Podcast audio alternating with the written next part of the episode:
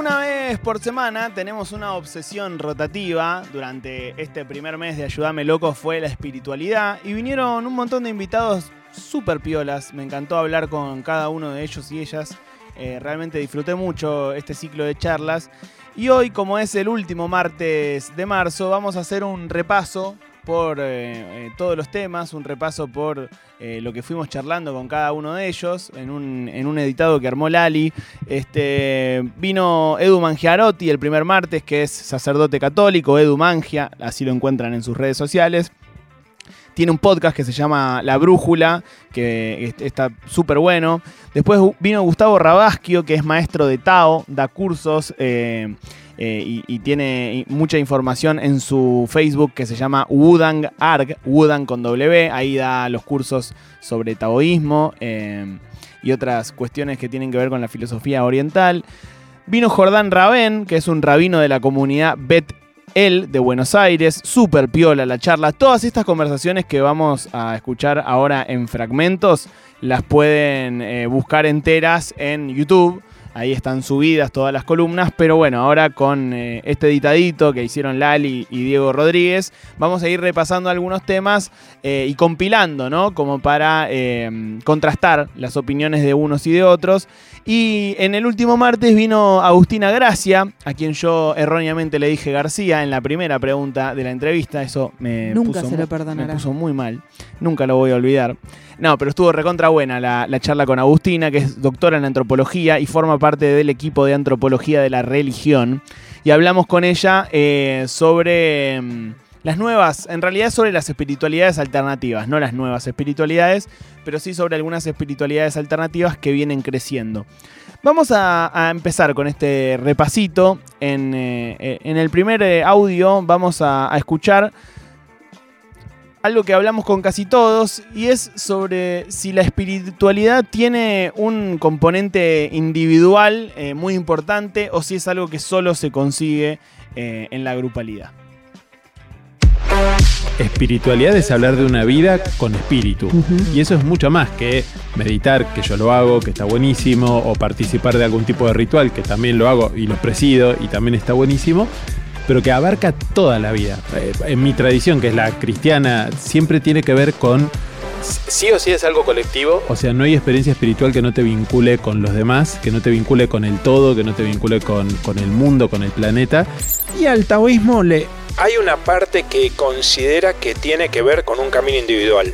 Mi maestro tenía otro punto de vista. Y en un momento me dice, ¿sabes cuál es el mejor lugar para desarrollar la espiritualidad? Y dice, no, acá en Argentina. Y yo me quedé y dije, ¿cómo me dice eso? Sí, dice, porque en Nepal, en Katmandú, en el medio de un bosque, y cualquiera se puede iluminar y está tranquilo. Ahora, en medio de esta vorágine con todos estos problemas, si puedes mantener la calma, tu calma es real. Pensaba, ¿no? ¿Qué, ¿Qué significa espiritualidad? ¿Por qué asumimos que todas aquellas categorías que hoy dentro de la matriz de pensamiento occidental caen bajo el rótulo de religión, asumimos tienen ese componente de lo espiritual? Eh, en primera instancia yo me vinculo con el concepto de espiritualidad cuestionándolo, ¿no? Que es un modo muy judío de, de ver el mundo, el de la pregunta, el del interrogante. Todas las cosas que se dice que la espiritualidad no tiene, si uno va y las observa, bueno, las tiene, tiene jerarquías, tiene especialistas, tiene eh, control sobre las prácticas, todas esas cosas de las que se acusa la religión, ¿no? La espiritualidad también las tiene y no tiene nada de malo, digamos, simplemente que es una observación sociológica, antropológica. Soy fanático de que pase esto en este programa, de que una vez a la semana nos tomemos el tiempo de hablar de estos temas. Eh, realmente quiero decirle a todos y todas los que hacen este programa que los quiero mucho. Me gusta mucho que hablemos de, de taoísmo realmente, o de con un rabino, o con un eh, sacerdote, o con una antropóloga. Están buenísimas las, las respuestas. La verdad que sí, eh, y me encanta escucharlo resumidito sí, y editado sí. muy piola. Buenísimo el trabajo de, de Lali Rombolá, el, eligiendo los los fragmentos y también participando de la, de la edición que hizo eh, junto a Diego Rodríguez. En el segundo audio que vamos a, repasar, estos cuatro, estos cuatro entrevistas que tuvieron que ver con, esta obsesión rotativa.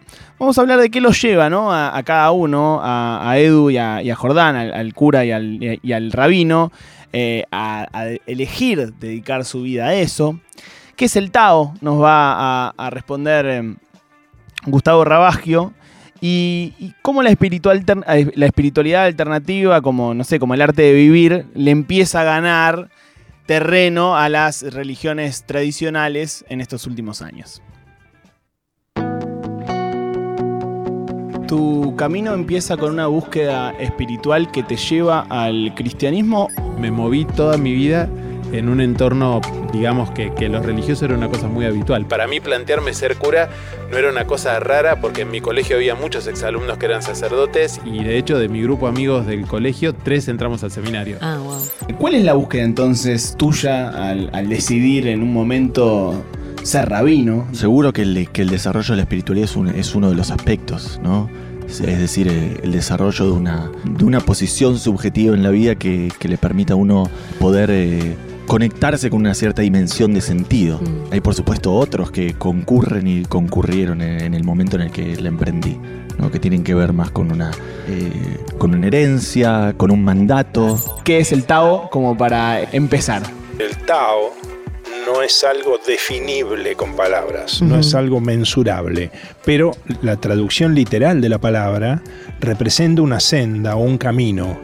Eso se debe a que necesitamos de la vivencia para comprender o para aproximarnos a comprender qué es el Tao. Pensaba en si estas espiritualidades alternativas, por primera vez en, este momento de la historia, le están disputando en el mundo occidental un lugar en serio a las eh, religiones más tradicionales. Lo que sabemos es que hay como una expansión bastante inusitada, digamos, de esta nueva forma de espiritualidad hay un montón de académicos que te dirían que sí, que sin dudas las iglesias se vacían y los centros holísticos se llenan. Yo no estoy tan de acuerdo con esa idea porque para mí, sobre todo en un contexto como el nuestro, ¿no? en Latinoamérica y en Argentina en particular, bueno, las, las religiones tradicionales, en especial el catolicismo, tienen un peso que no es no es menor. No hay ninguna, ninguna contradicción entre ser eh, un practicante católico eh, que concurre a una parroquia, digamos, de manera regular y también ser eh, reikista. No, no aparece ahí una contradicción.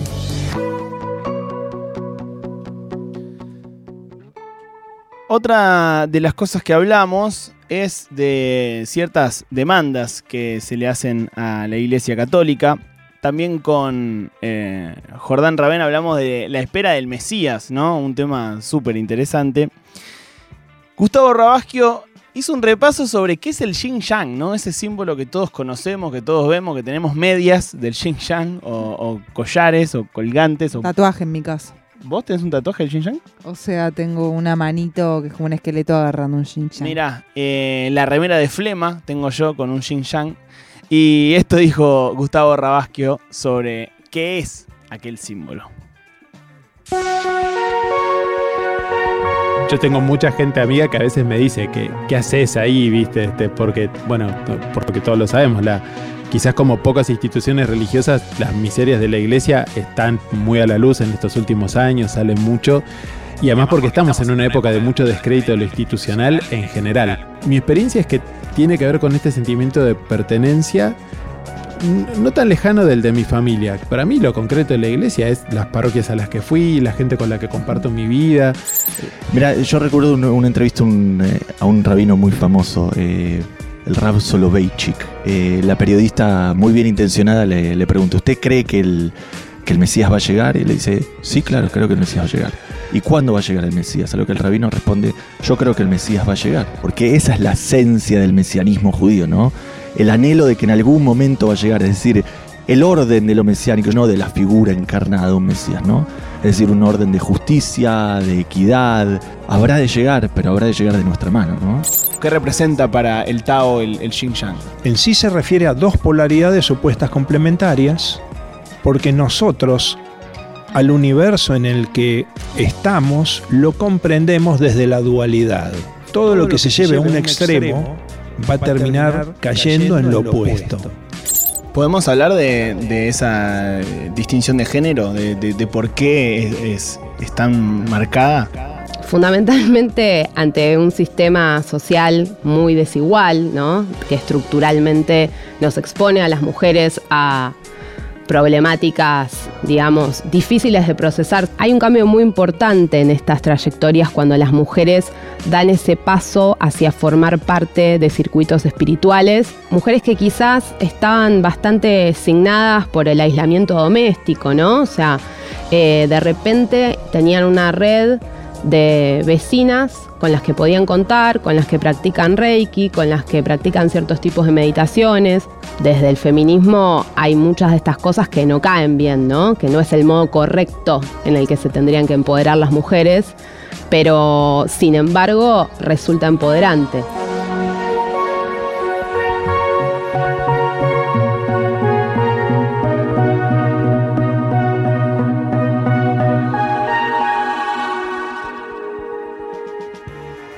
Y por último, como nosotros tenemos nuestra propia espiritualidad basada en el famoso Kiniching, y nunca hay que olvidar que eh, el nombre de Kiniching se lo puso el maestro de Tao, Gustavo Rabasquio, al quien le dijimos, tenemos una especie de I Ching que se mezcla con la quiniela, y él dijo, ah, el Kiniching.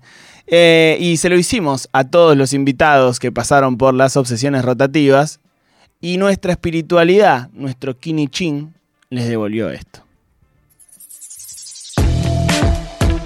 Y voy con el 19, que es el número del día de mi cumpleaños. El 19 es una frase, uh, mira qué fuerte, es una frase de Julio Estracera. Quiero utilizar una frase que no me pertenece, que pertenece ya a todo el pueblo argentino, nunca más. Nosotros te vamos a preguntar un número que sientas, del 1 al 80. 5. Listo. Qué rápido. Si querés llorar, llora. Moria Casal. Bien. Muy taoísta. Muy, la verdad que Bueno, sí. absolutamente taoísta. Absolutamente taoísta. Vamos por el de 18. Uh, es muy fuerte. Se lo van a Bueno. tener que. A ver, Es, es lo que dice el Kiniching, eh, vos podrías haber elegido otra. eh. bueno.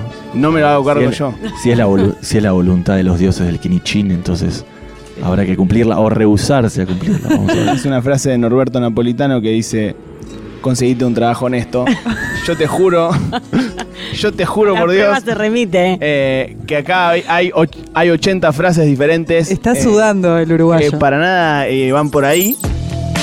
Bueno, eh, elijo el 25. Bien. Hasta ahora no se han repetido los números, no sé si notaste. Uh, es muy linda esta, ¿eh? Es muy linda, es muy linda, es muy a tono con la época.